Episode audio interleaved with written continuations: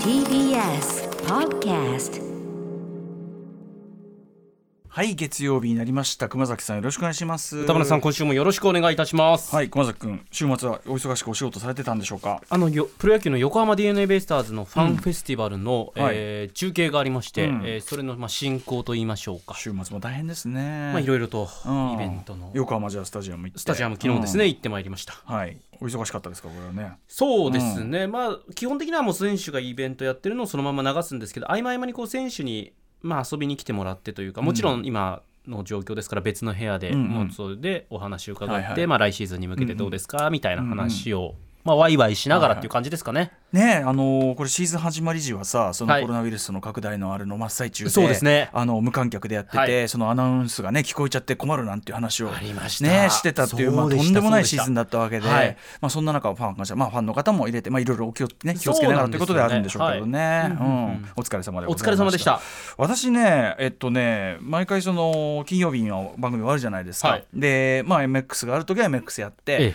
で、まあ、その後のまあ楽しみとしてあの、まあ、スター・ウォーズシリーズのですね、はい。マンダロリアンシリーズというですねこの番組もマンダロリアン総選挙、はい。ねえーやったりしましたけど、はい。えースター・ウォーズシリーズのまあスピンオフとして今初のね、ええ。実写版テレビシリーズマンダロリアンシーズン2がやってですねシーズン2えー今まあま今まあシーズン2は。今ね、まあ、お忙しくてね、あれだと思うけどシーズン1は見てるんですよね。あのシーズン1の時点でその高橋良樹さんをお招きして総選挙やったりして、まあ、めちゃめちゃ面白いと「あのスター・ウォーズ」シリーズ、まあ、特にあの新三部作ね789に対しての評価いろいろ人によっては終わりでしょうがあの久々に全員一致で最高っていう。や本当にそういう本当にもう感じですよね。あのそうそれををそれを言うならばさいその123ねそのはい。新三部作の時点で結構意見は割れがちだったわけで、そう考えると本当に全員揃って最高っていう「スター・ウォーズ」一致ってなかなかないですか？本当にあのーまあ久々というか、うんうんうんでおかげさまで「スター・ウォーズ」沼から抜けられないみたいになってるわけだけどこれをまあ見るのが楽しみなんだけど、で今もうお大詰めなのね。めちゃめちゃ面白くなってるし、はいはい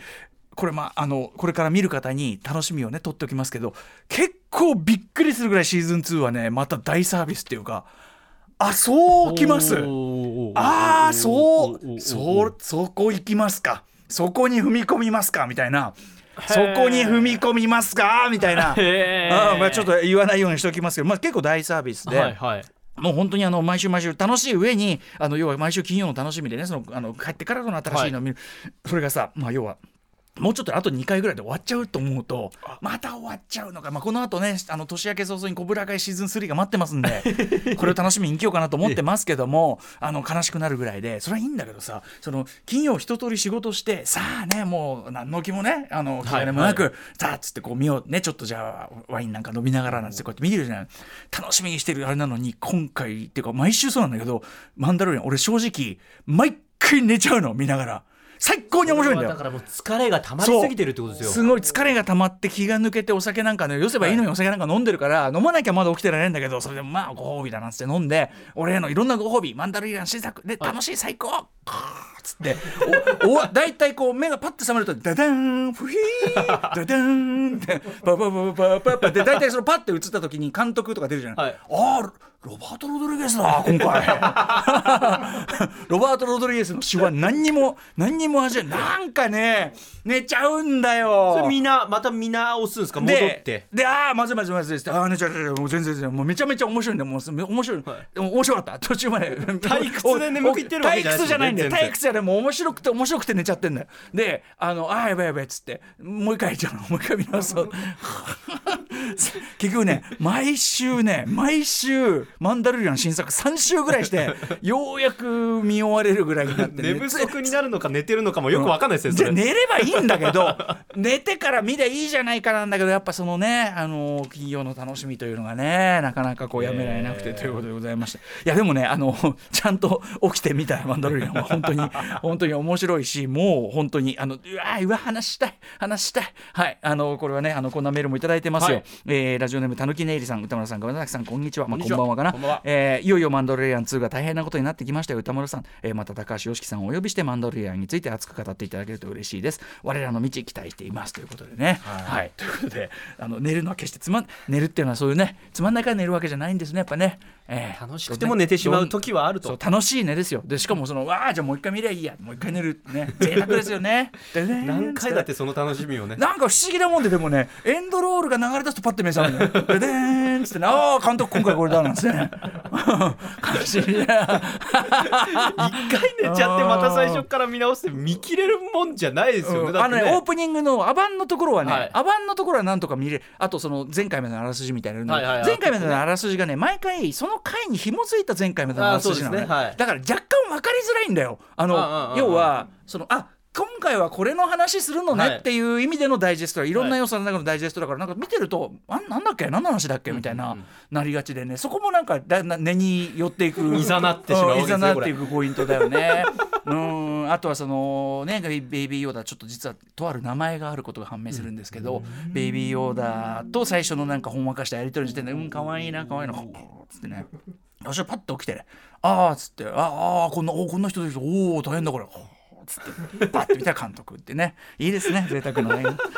贅沢な体験でございます。はいということでマンダーリリアンもね盛り上がってきてまああれがなシーズン2一通り終わったあたりでまあちょっとね YOSHIKI さんとはまたちょっと別の一つもなんかちょっと仕込んでこれはまだ言えませんけどね。いろいろあったりしますんでね。はいえー、ということで皆さんちなみに今夜でアフターシックスジャンクション記念すべき第700回。アフターシックスジャンクション。拍手してて間が悪い.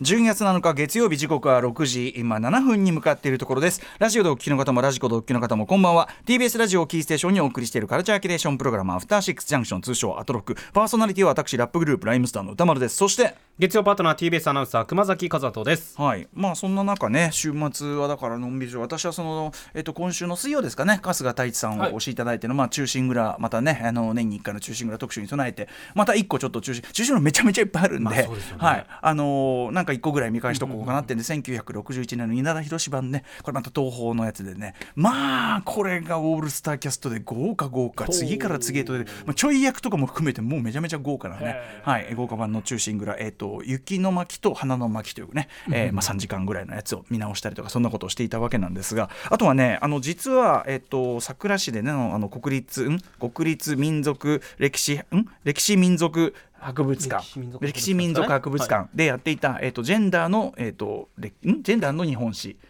もうぜジェンダーのジェンダーの日本史というね、ははい。い、あの催し物があって、これが昨日までだったんですけど、はい、これも実はあのずっとですね、あの電車に乗り継いでですね、行ってあの見てきたというまた、はいまあこれはあのね実際に行かれた宇垣さんもいらっしゃるので、これ明日その話感想の話してもいいかなと思う。そもそもあの桜市のその、えー誇るですね、その、えー歴博あのね、はいはい。歴史民族博物館自体がものすごいこれの施設自体もすごい堪能しましたんでね、こんな話もあったりしますけどね。あとはもうね、えっと今週木曜日にですね、まあちょっとゲームの話で恐縮なんですけど、サイバーパンク2077というサイバーパンク特集なんてもやりましたけど、うん、ゲームがひ控えててね、えーちょっと忙しいあたりなんですよ。それ,、えーそれまでに私今何をやってるかというと、まああのあれですよね、アサシンクリードバルハラという、これもこれもこの番組でこの番組絡みばっかりですね。あのやったねバイキングのゲームですね。これをはいはい一回ね実はそのプレイステーション4から5に移行した時にもう一からやり直そうっていうことで、ほうんゼロからずっとやってたんですけど、ようやくその4をやったあたりをちょっと通り越しましてですね、はい、うきゃうきゃとやってるところですよね。ねそんないい年こいてね、何をやっているんだという話なんだよ充実。何を 充実の日々。うんそんな中ね。そんな中ですね、じゃ例えばね、カルチャーメールというかリスナーメール、こんなのご紹介しようかな。ラジオネーム、岡陣屋さん。はい、歌村さん、熊崎さん、こんばんは。こんばんはうんとね、昨日12月6日に熊崎さんも取得している通称、えー夜景検定3級に合格いたしましたあおめで。とうございますね、熊崎さん、えっと、何級でしたっけ？私も3級です3級。はいえー熊崎和人に憧れてみたいな安易な動機からの挑戦でしたがこ、んな人いるんだ、無事に80点合格ラインの93ああ点。素晴らしい昨年からイルミネーション検定との統合になってですね、夜景観光士に生まれ変わったって名前がね。あそうなんですね知らなかったおい知らないじゃないですか。夜景観光士になったんです、ねえーこれでクマスの仲間になれた気がしております。お祝いの言葉をいただけたら幸いですということいやなんですけどね。ー岡地さんおめでとうございますなんだそのイルミネーション検定と統合されたことも知らないんじゃないかっていうね。そうですね。ちょっとね もう夜景鑑賞試験定ですか？うん。私取ったらもうだいぶもう5年6年。この話題ね、するのも久しぶりですもんね。いやそうですそうですそうです、うん。でも今はまあ夜景のシーズンですからね。夜景のシーズンっていうのがあるんですか？やっぱり冬は夜景とかじゃないですか？夏はイルミネーションとかもそうですし。夏はやっぱり夜景っていうのがもうクソみたいな感じに見えますもんね。いやいやクソとは言えません、まあ、工業地帯の夜景なんかはもう年,、年年中無休ですから。工業地帯の夜景なんかは年中無休。ですからイルミネーションっていうのがまあああイルミネーション。あだからイルからあああいうねはいはいいはい。はい冬の方がだからスポットは多いっていうのは間あそう違いないいうでことすけどです。あのあのなんだそうイルミネーションだからそのあのなんか今年表参道はなんかつけてない雰囲気だ表参道そうですね。今年はやってないのか。だからもしかしたらそのコロナ禍でお客さんがとか人がたくさん来ないようにっていう配慮でっていうのもあるかもしれませんね。そういうのも込みなんです。よ僕はまたその夜景っていうとそのビルの上に登ってね見る、はい高いところに登って見る夜景っていう意味ではね夏はもうもわっとしててもう本当もう そういうこと夏の街なんか見るともうこのねこのもうね見ろ人間が虫のようだなんつってね。夏は夏でいいものです。そんな感じ見えるじゃない、あ夏は夏でいいんだけど。冬は夜景のそのそうですね。えイルミネーション系前も聞いたかもしれないけどどういう試験なんですかこれは？えーとですね、まあ基本的にちょっともしかしたら今と変わってるのかもしれませんけど、うん。例えば写真が4枚あって、うん。夜景の写真が。あどこだ？このスポットはどこでしょう？みたいな。ああとはそのヒント。例えばその坂道が多くて段差になっているからこそ夜景が立体的に楽しめるのはどこでしょうか？みたいな。ああそれ土地土地の特徴みたいな。ですだからもう夜景のん知識っていうのもそうなんですけど、あのそれ以上にまうんあ地理としての知識っていうね、なるほどね。例えばね。例えば長崎県は坂道が多いとか、うんだからこそこういう夜景が見えるんだみたいな、そういうこう紐付けていくっていう感じですかね。それでまあそのイルミネーションと合体してということ、だからちょっと中身も変わってるかもしれない、ね変わってるかもしれないです、うん、80点合格ラインなんですよ。これが多分私の時もそうだったんですけど、うん。で93点。なかなかのなかなかのことハイスコアだと思います。そうか写真見てね、はい。東京タワー映ってこれなんだこれみたいなそういうことそういうことを多分やってうんたんだと思います。でも東京タワー映どっ でもどっから見たでもさどっから見た東京タワーかとかはさあるかもしれないじゃん。どっから見たどっち側そういう問か題そういう問題じゃないんですか？そう私の記憶の限りそういう問題は出なかったですけど。あそうですか。まあでも出てるかもしれないですよね。なるほどね。はい。ということで岡地さんは何しろそのクマスに憧れてということなんですから。ありがとうごうんざいます。はい私も2級1級とねこれ1級を取れば夜景のその観光ツアーとかのガイドもできますよっていうものなんですよ。へえで3級はまあまあ一番こう3級から始まるので3級が一番こう下の段階なんですけれどもそれでも結構難しいですよやっぱり。でもその観光なんちゃらってぐらいだからなんかその場所によってちゃんと説明ができる程度のことは。そうですね。1級とかになると、えー実地試験みたいな。へええ実地私のこの時は3級だとそのウェブ試験だけなんですけど、このランクが上がっていくに対してこう実際にじゃあその試験官みたいな方に、ん。がいてここに集まってでその人に対してこうプレゼンテーションをするみたいな試験もあそこにシューマイって書いてありますけど、あのシューマイっていうのはねこれがね。それが、それが採点にどう響くかわかんないですけどあそこのねあそこのパチンコ屋見えるでしょ。あれがねあそこ出るんですよ。ちょっと歌丸さんぜひぜひちょっとやってみてください。そういう独創的なあれではなんですよ。加点ポイントになるかもしれないですよ、あとあのなんここと僕はねこれあれがねなんこれ顔に見えるんですよね。お前の主観をガンガンね。僕はねこれほらほらほら見えるでしょ見えるでしょ。あそこ あそこ目であそこ鼻で。おい見えない。見えるでしょほら。まあ、歌丸さんこうやっぱり達者ですからそういう意味ではこう試験官もあー丸め込まれる。丸め込まれる。ことがあるかもしれない、可能性あるかもしれないね、はい。あとじゃあちょっとこれのカルチャーニュースにしとこうかな。えっ、と、まあ、ゲームの話なんかさっきしましたけど、あのモンスターハンター皆さんご存知ね。モンハン。あのモンハンがまあ映画になるよなんて話、まあ、映画にするのはですねご存知ポール・ダメナホー・アンダーソン 監督。あごめんなさい。ポール W.S. アンダーソン。あのこれちょっとあの映画ファンの間でね、はい。まあ要はあのバイオハザードとかね、一連の撮ってるか。らしかもあのミラ・ジョボビッチ主演なんでもうバイオハザードなんだから完全にそうですうん。ま、もモンハンなんだか分かんない、まあ、おなじみのゲームのね映画化にはおなじみの、えーポール・ W.S. アンダーソン監督ミラ・ジョボビッチ監督。あの山崎紘菜さんなんかがね日本からね、あのキャスティングされてるとか。あとトニー・ジャーね、はい。えーがキャスティングされてみたいなあたりで。まああの、まあ、ゲームの映画化のあれがまああれなんですけどそれがえっとね中国で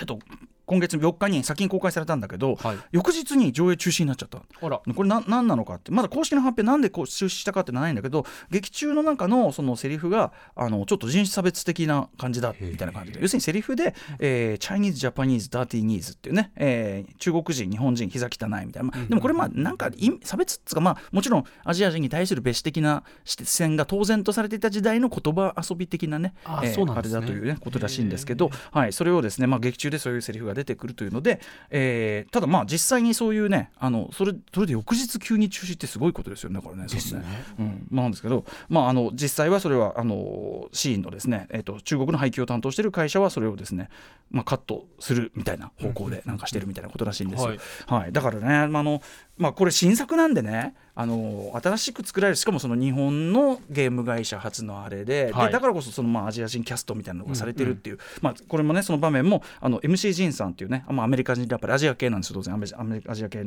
ラッパーで、はい。あのフィーチャーされてて、まあ、要するにアジア初の、まあ、日本のゲームであるという分前提があればこそ、まあ、アジア人キャストを使っていろいろやってるところに来てまあこう茶化しでこういうことを入れたんだけど、やっぱりねその新しく作られる作品でいよいよね。昔の作品のそういうささまざまな、はい。今見ると無配慮に見えるところとか、あの差別的に見えるところっていうのが問題視されてる中でも、新しく作られる中でねどうしてこういうことをやらかしたのかなっていうのはあるけども、まあでもそういう対はないもう,、もう本当に対はないの一語に尽きるんだろうけど、うんうんうん。はい、みたいなことがあるらしいですよ。だからまあ我々見るバージョンがどういうことになるのかっていうね。そうかこういうのがカおそらくまあカットされてっていうことなんですかね。実際ね、そのねあの日本で公開されてるそのバージョンって、まあ、僕ら劇場公開されてるやつ、まあ、見るじゃない普通に。でもやっぱり、あのー日本向けにもろもろカットされてたりすることってまあ往々にして全然あるわけですよ。とか、はい。あのちょっとこうセリフのニュアンス変えたり、まあ近々で僕思い出すあたりで言うとジャッキー・チェン主演の「ザ・フォーリナー」っていうはい。作品があって